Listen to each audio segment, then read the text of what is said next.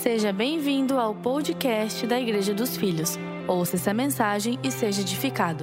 Eu estava pensando e orando nos últimos dias acerca dessa sensação, desse clima tenso que está pairando sobre o nosso Brasil nos últimos dias.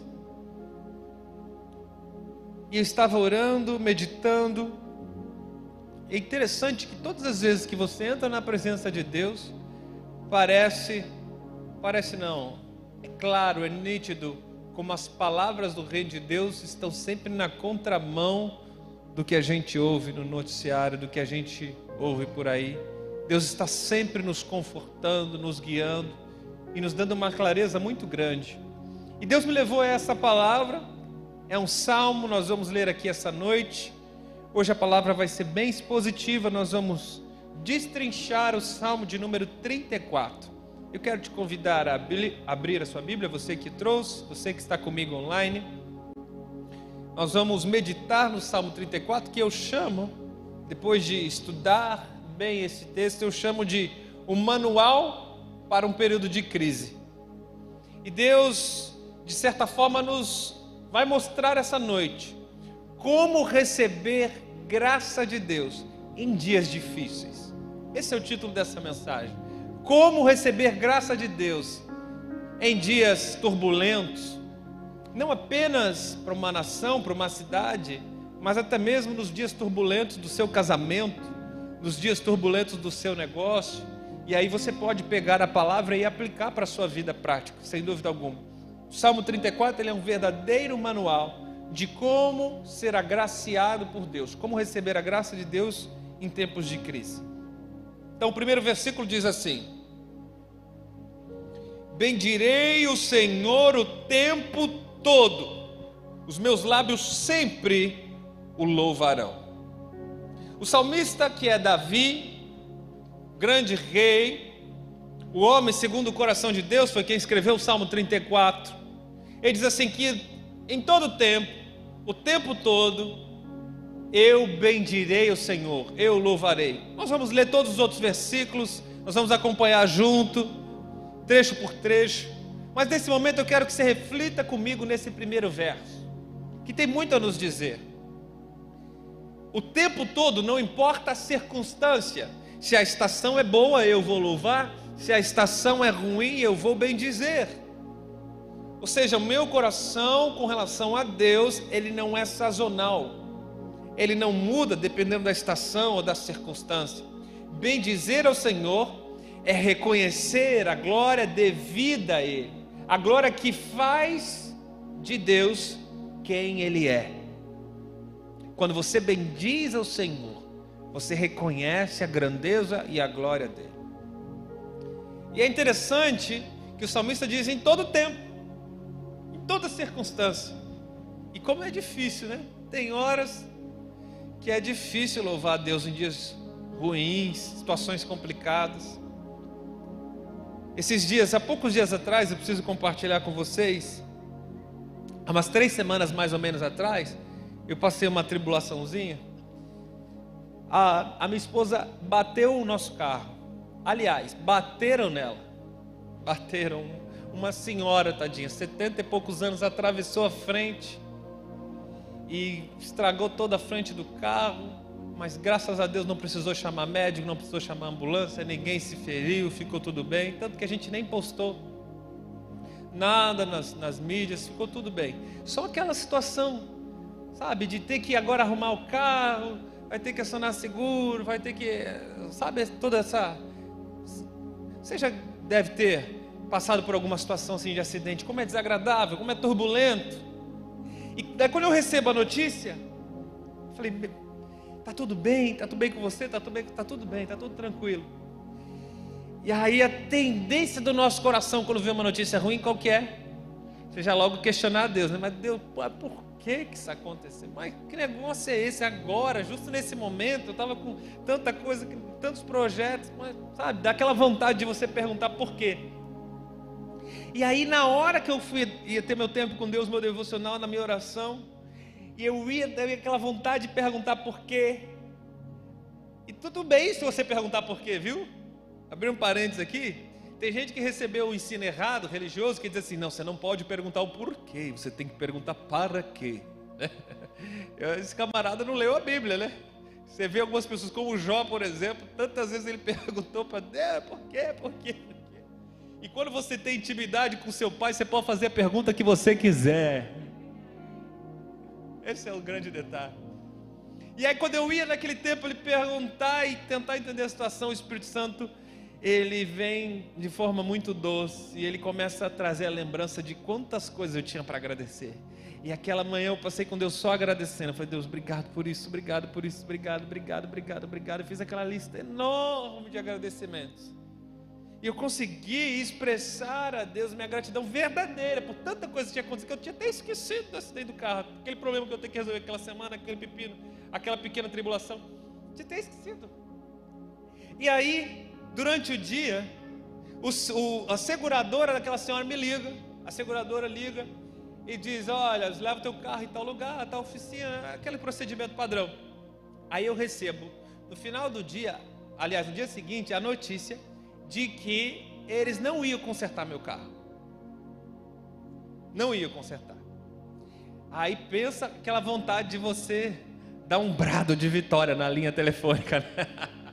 aquela vontade de você abençoar meio mundo. Como assim? Não vou, mas como assim? Foi negado? Que negócio é esse? Não, não deu. A, a oficina que mandou avisar que não, não ia dar. Liga. Aí daqui a pouco, calma o espírito, fica tranquilo, respira, conta até mil, mil e um, mil e dois, mil e três. Aí no final do dia, vai aquela ligação 0800, eu vou lá, pessoa diz: Não, sabe o que é, seu Tiago? É que a seguradora realmente não vai pagar o conserto do seu carro, não. A seguradora diz que vai pagar 100% do seu carro. Falei, aleluia. Já viu aquela história, aquele ditado que diz assim: que tem mares que vêm para o bem? Falei, meu Deus, que surpresa. E foi algo assim que totalmente inusitado, foi um acidente leve, teoricamente, jamais a gente imaginar. Mas o que eu quero te dizer com essa historinha toda? Que tem vezes, tem situações que acontecem na sua vida que parece que vão ser uma desgraça, parece que vai ser uma tribulação, parece que vai te tirar da zona de conforto. Mas o que Deus está fazendo na realidade é te levando para um lugar melhor, é te levando para uma pessoa melhor, é te colocando numa posição melhor. Você acha naquele momento que a coisa é ruim, mas espera um pouquinho, seja paciente. Bendiga o Senhor em todo o tempo. Eu aprendi isso na prática. Deus foi tão bom comigo, tão bom, que Ele já preparou um outro carro, do mesmo ano, muito parecido com aquele, igual, muito parecido, só muda a marca e a grande diferença é que tem 30 cavalos a mais, aleluia, homens, glorifica comigo de pé. Deus é bom. Então, às vezes, uma situação que é desconfortável para você, acredite, Deus está te levando para outro nível. Ah, e tem um detalhe, né? O pastor Jefferson falou para mim que agora eu tenho carro de pastor que agora tem uma Santa Fé, né? Carro pastoral. Aleluia. Deus é bom em todo tempo. O que Davi diz assim? Eu vou bem dizer, eu vou louvar em todo tempo. A circunstância não define o meu relacionamento com Deus. A circunstância não define o motivo do meu louvor. Quem lembra? Então louve, simplesmente louve. Tá chorando, precisando louve. Todo tempo. Em tempos de alegria, como é bom adorar. Como é bom. Mas também no tempo que você precisa, no tempo que a tribulação bate a porta. Quem não se lembra da história de Paulo e Silas na prisão? Chibatado, preso injustamente, acorrentado meia-noite na cadeia, os carcereiros começam a ouvir: simplesmente louve, tá chorando, louve, não importa, louve, teu louvor invade o céu. Deus envia o anjo, ele quebra aquelas correntes de forma milagrosa. Aqueles que foram presos injustamente são libertos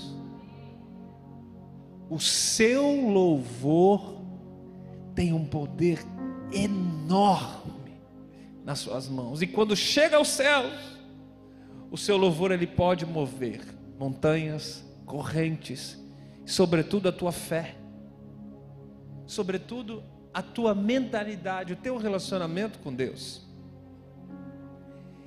No Salmo 34, Davi ele começa dizendo: Eu vou bendizer ao Senhor em todo tempo, em todo tempo eu vou louvar o nome dele. O X da questão é como Davi estava quando ele escreveu o Salmo 34. Davi estava sendo perseguido por Saul, que até então era o rei.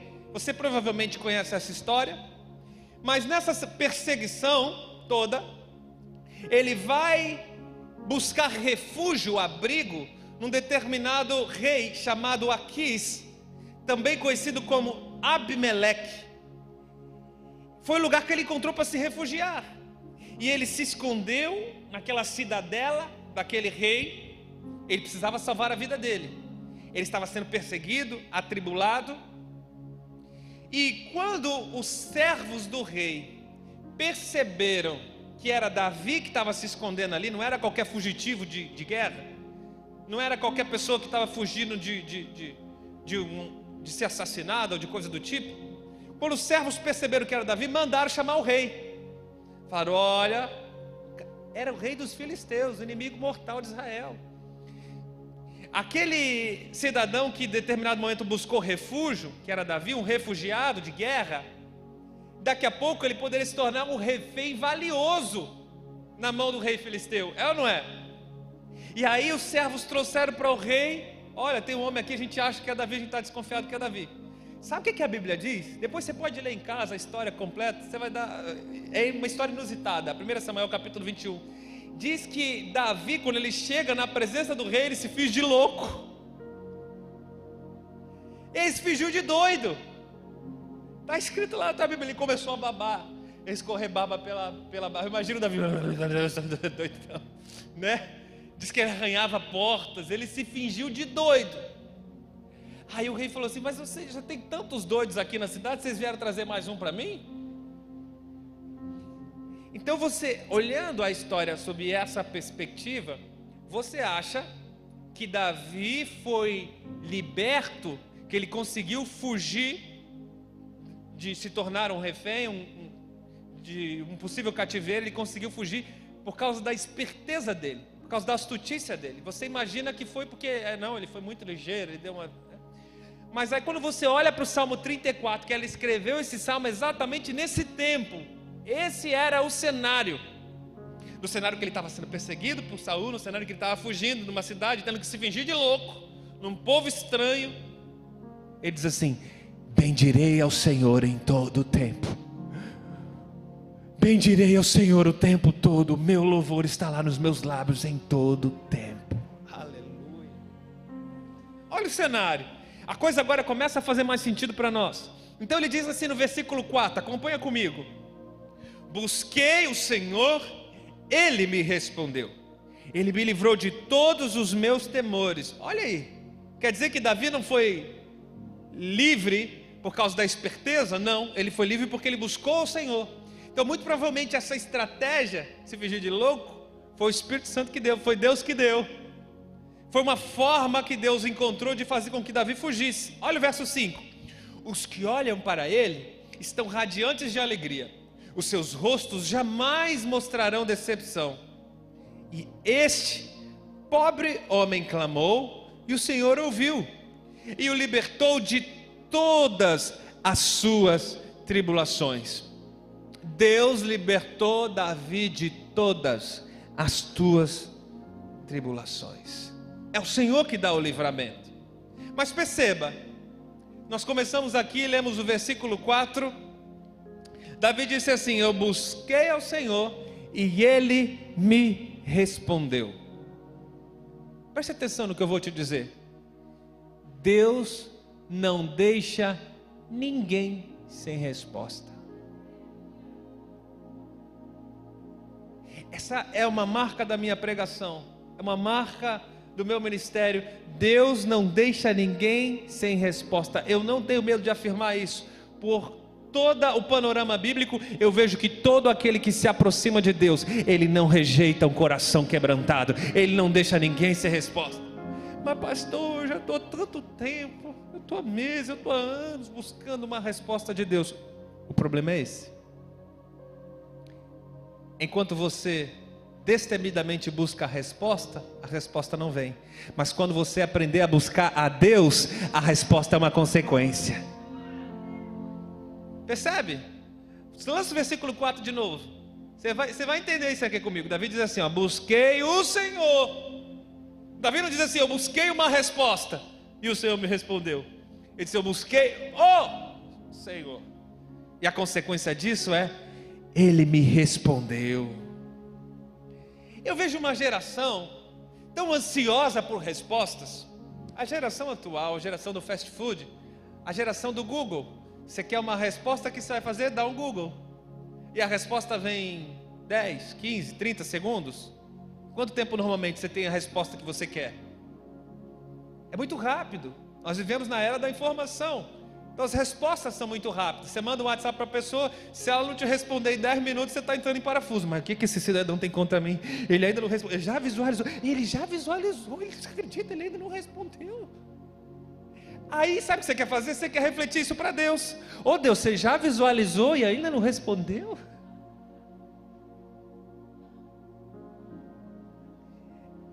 Uma brincadeira, mas é verdade. Você espelha no relacionamento com Deus aquilo que normalmente você leva como padrão nessa terra.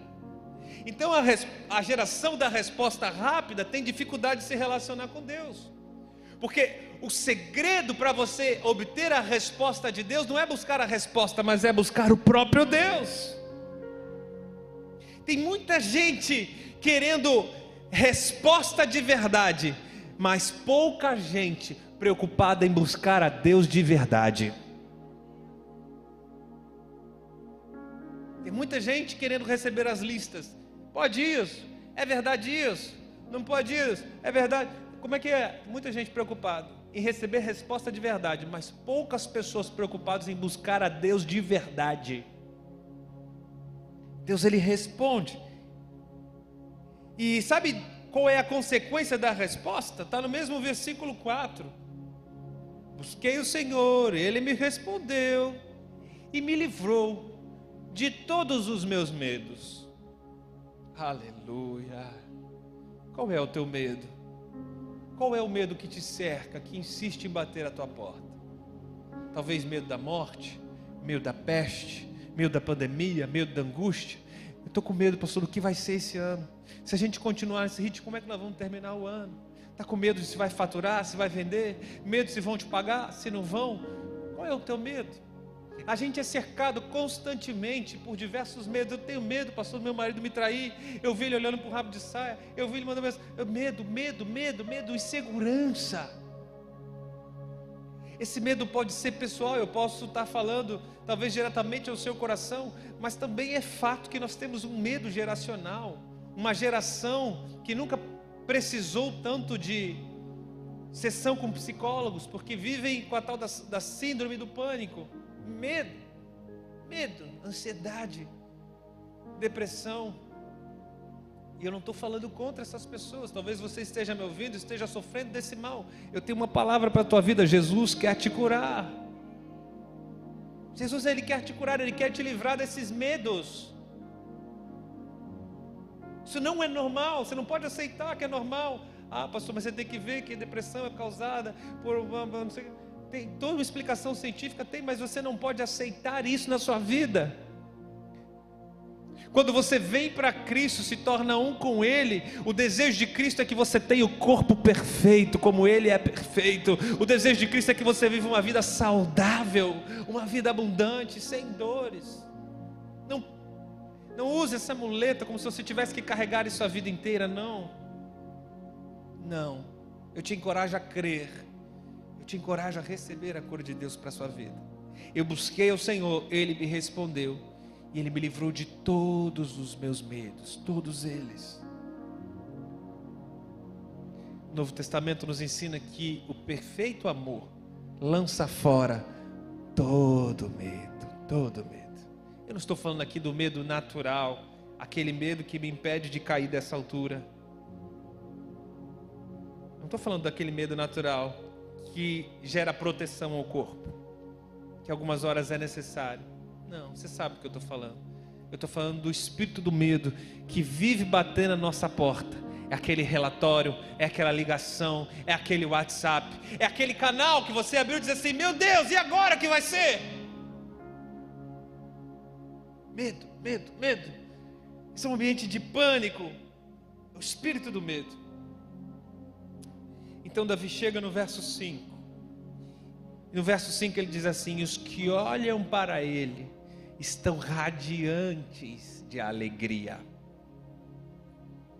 Como que um homem que estava sendo perseguido, da forma que estava perseguido, poderia escrever isso? Como? Como que ele está falando em alegria? Porque ele estava dizendo sobre a perspectiva, sobre o olhar. Perceba que estar radiante de alegria, quem aqui não gostaria de viver uma vida alegre, uma vida abundante, é uma consequência de olhar para Deus. Hoje nós temos dividido o nosso foco com muitas coisas. E eu quero destacar aqui que tem pelo menos três tipos básicos de olhares. A gente olha para tudo que está acontecendo esse é o cidadão que vive olhando para as coisas, para as notícias. Aí ele entra no Globo.com, ele vê as notícias, depois ele entra no UOL.com, vê as notícias, depois ele assiste o Jornal Nacional, depois ele recebe aquela fake news no, no Facebook e sai compartilhando no WhatsApp e ele olha, ele está olhando para tudo quanto é lado. Ele não para de olhar o mundo à sua volta. A consequência disso, irmão, com toda certeza, é uma vida instável, insegura, é uma vida desequilibrada, a pessoa que só olha para aquilo que está à sua volta. E eu não sou contra você estar atualizado, antenado. Todos os dias eu tiro no mínimo 5 minutos, 10, já atualizei das notícias, sei o que está acontecendo na minha cidade, Brasil, no mundo, está ótimo. Agora não vou me alimentar daquilo. O meu alimento não vem dessa terra, o meu alimento verdadeiro vem do céu. Eu não posso guiar a minha mente baseado nessas coisas. Então, para de ter essa perspectiva, olhar só para as coisas à sua volta, olhar só para o mundo. Tem também aquela pessoa, é a segunda perspectiva de olhar diante da crise. Eu estou falando do momento difícil. É a pessoa que olha somente para o seu próprio umbigo. É o indivíduo que só olha para si, para a sua casa, ele diz: Comigo está tudo bem, eu estou bem, está tudo certo. Nunca faturei como antes, pastor. Nesse último ano faturei de estou vendendo um cliente. Minha família está imune, todo mundo está imune, a gente já fez aqui, não deu nada. Até descobri esse dia que eu peguei, não sabia. Sabe esse indivíduo que ele está tranquilo, ele está uma. Ele está meio que assim, averso tudo que está acontecendo no mundo, porque para ele está tudo bem. Então é um indivíduo que só olha para o próprio umbigo, desequilíbrio. Ele só olha para a casa dele, para a família, aqui está tudo bem, está tudo certo. Sabe qual é a tendência desse homem? Ele se tornar um egoísta, um miserável, um egocêntrico e o pior, ouça o que eu vou te falar: um idólatra, porque ele faz do seu ventre o seu Deus. Quando ele olha para o bolso, quando ele olha para a conta bancária e vê que está tudo bem, aí ele diz: Ah, agora minha vida está tudo bem. Trocou de Deus, é?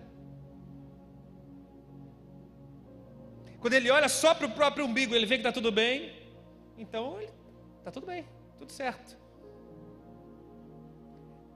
Tipo de olhar. Qual tem sido a tua perspectiva diante dessa crise? Qual tem sido o olhar? Para onde você está olhando? Se você olha só para fora, para tudo à sua volta, você fica com medo e pânico. Se você olha só para o umbigo, você vira egoísta, egocêntrico, miserável. Agora, Davi diz de uma pessoa que está radiante de alegria, que ela vive a provisão de Deus e a presença de Deus. É o cidadão que olha para o alto. Ele não tira o foco dele das coisas que são de Deus, das coisas que são espirituais. Ele olha as coisas à sua volta e diz: "É, tá feio, tá ruim, a tribulação está batendo a porta". Ele olha para dentro de si, para dentro de sua casa, estando bem ou estando ruim. Aquilo não mede o coração e a atitude, mas quando ele olha para o alto, ele encontra em Deus provisão, segurança, estabilidade, palavras de vida eterna. Ele encontra em Deus prosperidade, vida abundante. Ele encontra em Deus saúde emocional, saúde física, saúde financeira. Quando você olha para o alto, você vê o teu Pai declarando ao teu respeito coisas sobrenaturais, além da crise, além do noticiário, além do que as pessoas na sua casa falam. Um cenário terrível. Davi ele diz assim: quem olha para o alto está radiante de alegria. Então ele chega no verso 7 depois de construir essa base, ele diz no verso 7: O anjo do Senhor acampa-se ao redor dos que o temem e os livra. Olha que interessante. Não é uma condição. Davi não está dizendo, olha, se você agir direitinho, se você fizer isso, você... Deus vai enviar um anjo. Já ouviu essas histórias? Já viu a, a profecia? Ó, oh, estou enviando um anjo agora. Irmão, ele já está acampado ao seu lado. Deus já enviou o ser espiritual para servir o filho, a filha de Deus que o teme, e ele não está aí à toa, ele está aí de vade, ele está aí para te livrar de toda a tribulação, para te livrar de todo, todo mal. Se você é filho, se você teme ao Senhor, saiba disso. Existe um anjo aí, acampado ao teu redor Talvez você não veja, talvez você não sinta, talvez você nem repare. Mas é fato que ele está aí. É o que a palavra de Deus nos garante. Agora, olha o verso 8, que incrível. É um dos meus versos preferidos nesse salmo. Davi diz assim: Provai e veja que o Senhor é bom. Como é feliz o homem que nele se refugia. Provai a palavra aqui original hebraica é a palavra tan, que significa comei, examinai por degustação. Olha que interessante isso. Davi está dizendo assim: prova um pouquinho. Quem nunca fez isso com seus filhos, hein? Eu faço com meus filhos quase toda semana. Ah, não gosto de comer isso, papai. Prova, prova um pouquinho. É isso que Davi está dizendo. Prova um pouquinho de Deus para você ver se não é bom. Prova um pouquinho das coisas eternas para você ver se você não quer mais. Provai, degusta, experimenta um pouquinho e veja como Deus é bom. Se você não consegue perceber a bondade de Deus nos últimos dias, talvez seja porque você está provando pouco a Deus.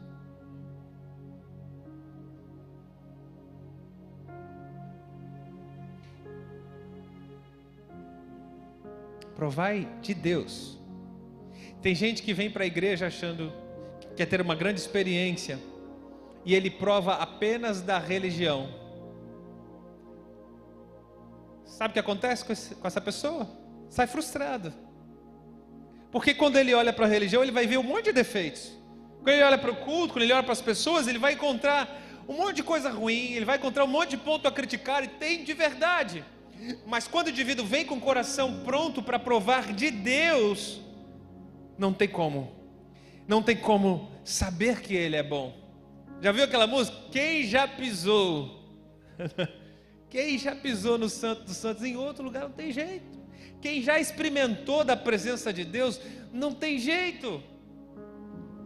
E parece que as coisas no mundo existe uma necessidade tão grande de provar coisas diferentes de provar coisas novas.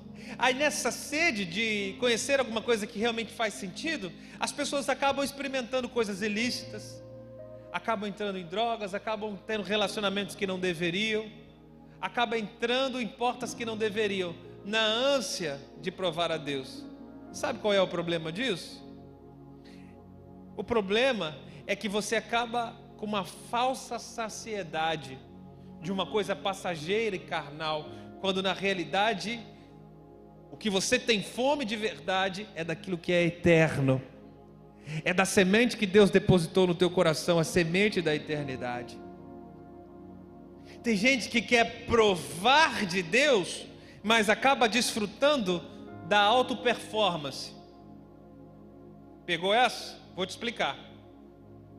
Tem gente que diz assim, pastor, agora eu estou pronto para ir para a igreja. Por quê? Ou porque eu já paguei minhas dívidas, parei de trair minha mulher, larguei o cigarro, agora eu estou pronto para ir para a igreja. Aí ele vem para a igreja achando que vai provar de Deus, mas ele está provando da sua auto-performance. Ele está dizendo, viu Deus como eu sou bom? Agora eu sou digno de entrar na tua presença. Hum, pegou aí? Eu sei que tem pessoas que você convida para ir no GC e diz assim: não, ainda não dá tempo. Não estou no tempo ainda de GC, por quê? Eu tenho que arrumar minha vida. Quem já ouviu essa história? Quem já ouviu essa história? Você convida para ir para a igreja para o GC e diz assim: eu tenho que arrumar minha vida primeiro. Como assim? É porque o indivíduo ele tem que se sentir bom o suficiente para entrar na presença de Deus. Ele não quer provar da graça redentora. Ele não quer reconhecer que ele é falho e pecador e é por isso que ele precisa de Jesus. É por isso que ele precisa vir, se aproximar de Deus. Mas quando você vem coração aberto do jeito que você está, você prova do amor de Deus e você percebe o quanto ele é bom. Você prova da, do, da paixão, da presença de Deus, e você vê o quanto Ele é bom. Uau! Verso 9: Temam ao Senhor vocês, que são seus santos, pois nada falta aos que o temem. Nada falta. Davi está falando sobre provisão num tempo de crise num tempo difícil, ele está falando que nada vai faltar para aqueles que temem a Deus. Nada. E... Davi estava no meio de uma grande tribulação, no meio da grande perseguição. Quantos podem declarar provisão de Deus no meio da tempestade? Em tempos difíceis, Deus está dizendo para você: nada vai te faltar, irmão. Um dos assuntos mais recorrentes na Bíblia é a provisão de Deus. Praticamente todos os 66 livros falam da provisão de Deus. Ou seja, só não vive provisão quem não crê ou quem quer ser autossuficiente, não quer depender do pai para nada. Porque a provisão ela te persegue, ela te segue. Certamente a bondade, a misericórdia do Senhor vão me seguir em todos os dias da minha vida. Te segue. Nada, nada, nada falta aqueles que temem a Deus. Aí ele chega no versículo 11, ele diz assim: ó, Vejam, meus filhos. Olha que interessante isso, uma palavra de carinho. Davi diz assim: Vejam, filhinhos, ouçam-me. Eu vou te ensinar uma coisa sobre o temor do Senhor. Eu fico imaginando Davi assim. Ele está entrando agora aqui, se percebeu, em outra vibe do salmo. Na primeira, ele está falando sobre a crise, sobre o que Deus vai fazer. Agora, ele quer ensinar. Agora ele quer dar uma aula. Então diz assim: Ei, meus filhinhos, eu vou ensinar uma coisa a vocês sobre o temor do Senhor. E a partir daqui, Davi vai ensinar cinco chaves, cinco chaves sobre como ser próspero, feliz, como ser abençoado, mesmo em meio à crise. Eu vou te mostrar agora essas cinco chaves. Se você está anotando, essa é a hora. Abre um bloco de notas, escreve aqui no chat, deixa tudo registrado. Davi vai dizer assim no verso 12: Quem de vocês quer amar a vida e deseja ter dias felizes? Ou seja, ele já está falando para todo mundo. Quem aqui não quer ter dia feliz? Meu Deus, óbvio que todo mundo. Então ele vai revelar a primeira chave no versículo 13. Para você ter sucesso, guarde a sua língua do mal. Eita.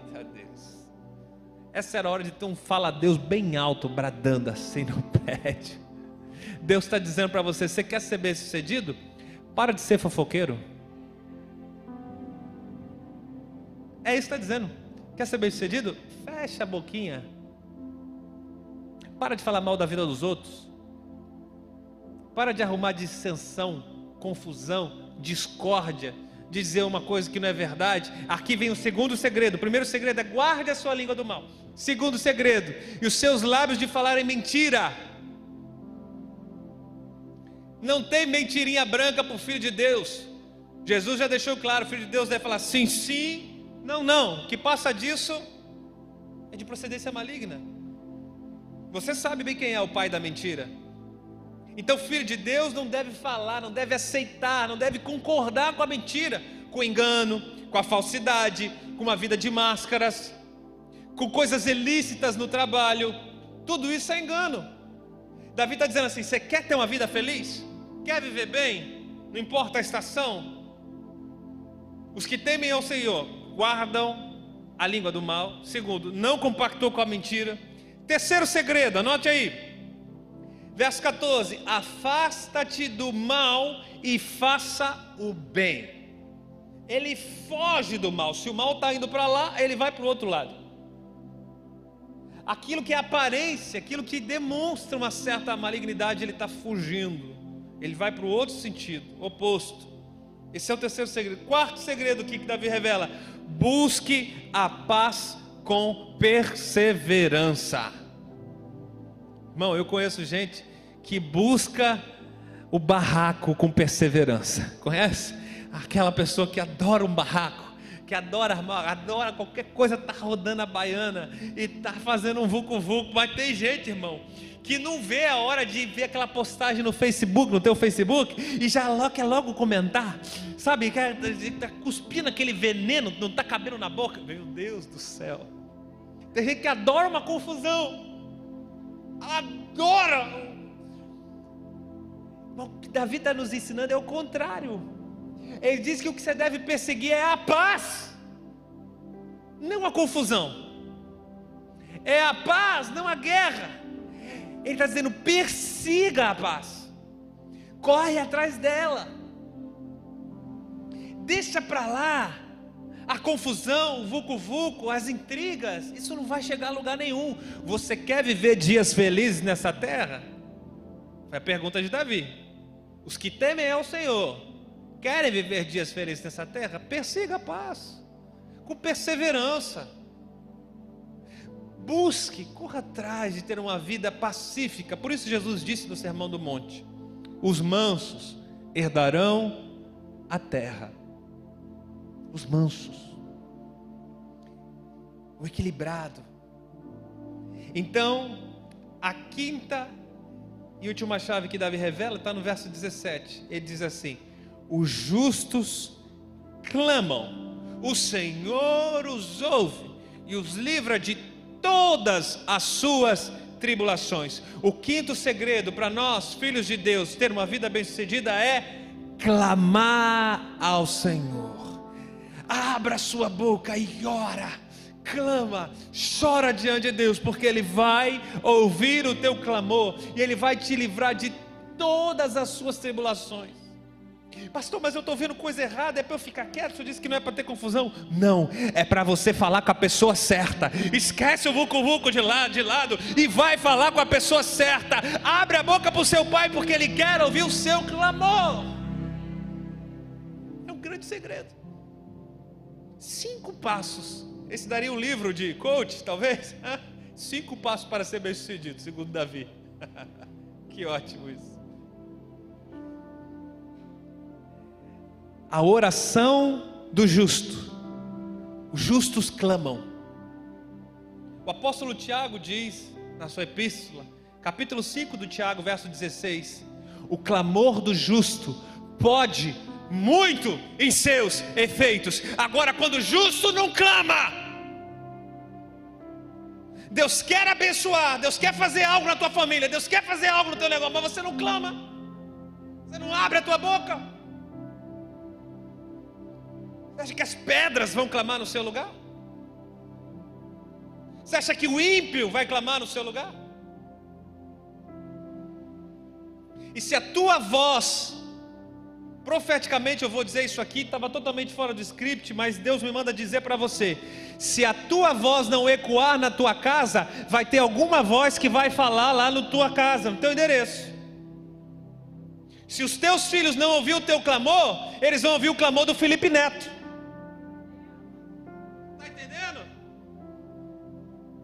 Se você não abrir a boca na tua casa, justo, você é justo em Deus, você teme ao Senhor, por Cristo Jesus você foi justificado, você tem acesso. É para você essa palavra. Abra a sua boca, pare de ser omisso. Clame ao Senhor. A tua casa precisa saber que você está clamando. Junta seus filhos, junta sua esposa. Aconteceu um problema? Senta aqui, vamos clamar a Deus. Ah, mas aconteceu uma coisa, vamos clamar a Deus. Não vamos dormir sem clamar a Deus. Ah, nós vamos acordar, vamos clamar, vamos fazer o culto familiar. Abre a boca e clama, porque se você não tiver voz de clamor na tua casa, alguma voz vai falar na tua casa. E em todo o mundo nunca teve tantas vozes como tem hoje. Nunca teve. Essa terra nunca viu tantas vozes como tem hoje. E eu não estou falando aqui de falso profeta, estou falando de filho do cão mesmo, enviado pelo diabo para destruir as nossas crianças, para destruir nossa família, para destruir a nossa crença, para destruir, destruir, destruir, acabar com o seu casamento, acabar com o relacionamento com os seus filhos, acabar com tudo. Você sabe do que eu estou falando. Abra sua boca e clama. Clama, clama. Deixa os céus ouvir e deixa a tua casa ouvir o teu clamor. A tua casa precisa ouvir o teu clamor. Aleluia. O Senhor está perto, verso 18. O Senhor está perto dos que têm o coração quebrantado e Ele salva os de espírito abatido. A partir daqui, tem sete bênçãos de Deus escondidas aqui nesse Salmo 34.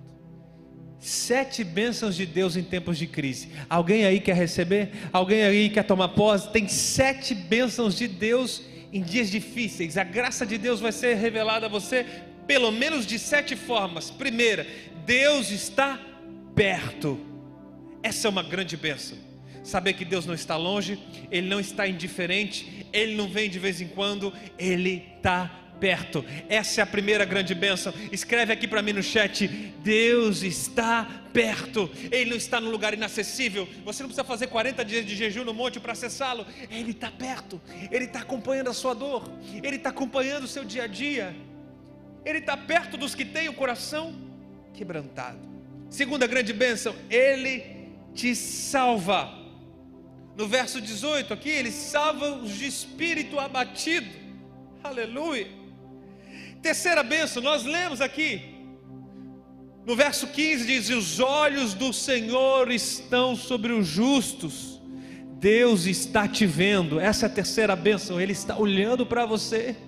Talvez você diga assim, pastor, parece que o céu está travado, parece que o céu está de bronze. Não, não, não. Não deixe o inimigo plantar essa mentira na tua mente. Eu vim aqui para trazer verdade no seu interior. Deus está te vendo, Ele está te olhando, Ele está se compadecendo com você. E a quarta bênção que Ele não apenas te vê, mas Ele te ouve. Deus ouve a oração dos justos, nenhuma palavra tua é passada desapercebida no céu, Ele está atentamente ouvindo o clamor dos justos quinta bênção no Salmo 34, nós lemos: Ele nos livra de todas as tribulações. Eu gosto de falar isso, irmão. Quando a Bíblia diz todas, é realmente todas. O que é que está tomando conta do seu coração, te deixando preocupado, ansioso, estressado? São dessas tribulações, Deus está dizendo: Eu quero te livrar de todas elas. Todas elas. Sexta bênção revelado aqui no Salmo 34 é que Deus não deixa faltar nada ao filho dele.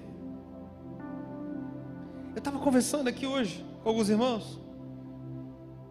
Você percebeu? Não sei se foi só comigo, só na região onde eu moro. Duas vezes eu passei na frente do mercado, lotado.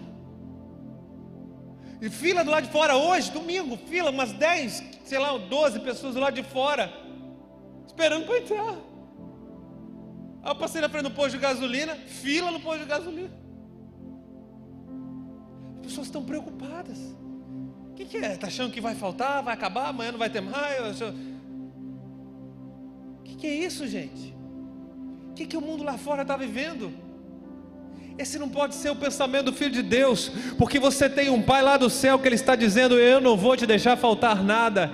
Tira a preocupação fora, lance fora, deixe as, as tribulações de amanhã para amanhã, esquece isso. O teu Pai, o teu provedor, está dizendo: Eu não vou te deixar faltar nada.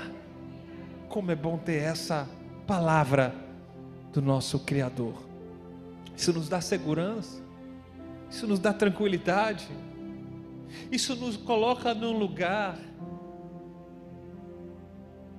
num lugar de refúgio, debaixo das asas, estarei seguro.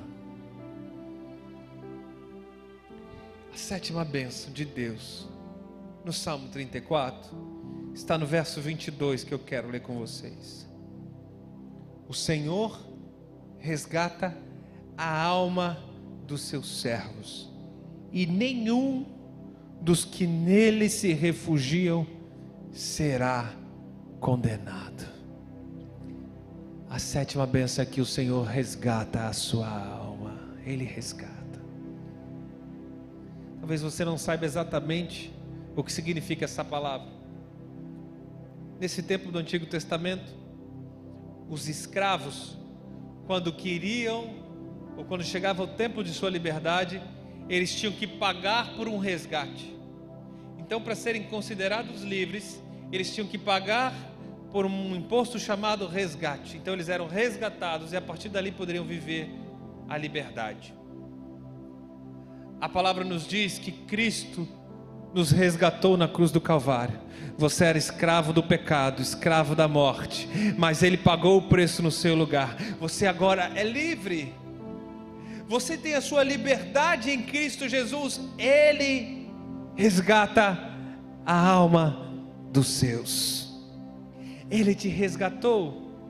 E aqueles que se refugiam em Deus jamais serão condenados.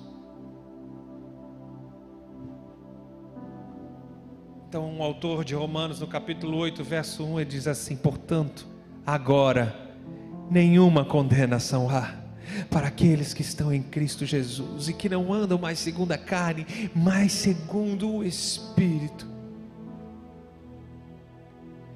Cristo nos resgatou para sermos livres. Nós recebemos graça sobre graça em tempos difíceis em tempos de crise, Deus tem sempre uma palavra de fé, de ânimo. Que não sejamos como tolos murmuradores, mas Deus, será que o Senhor não está vendo? Não reclame, não murmure, aprenda com as situações da vida. Eu encerro essa mensagem como comecei Bendiga o Senhor em todo tempo, em todo tempo, louve o nome do seu Deus, porque certamente você o verá te abençoando, te dando não apenas provisão, mas garantindo uma vida abundante e uma vida eterna ao lado dele. Fique ligado conosco, em breve teremos mais conteúdos para abençoar a sua vida.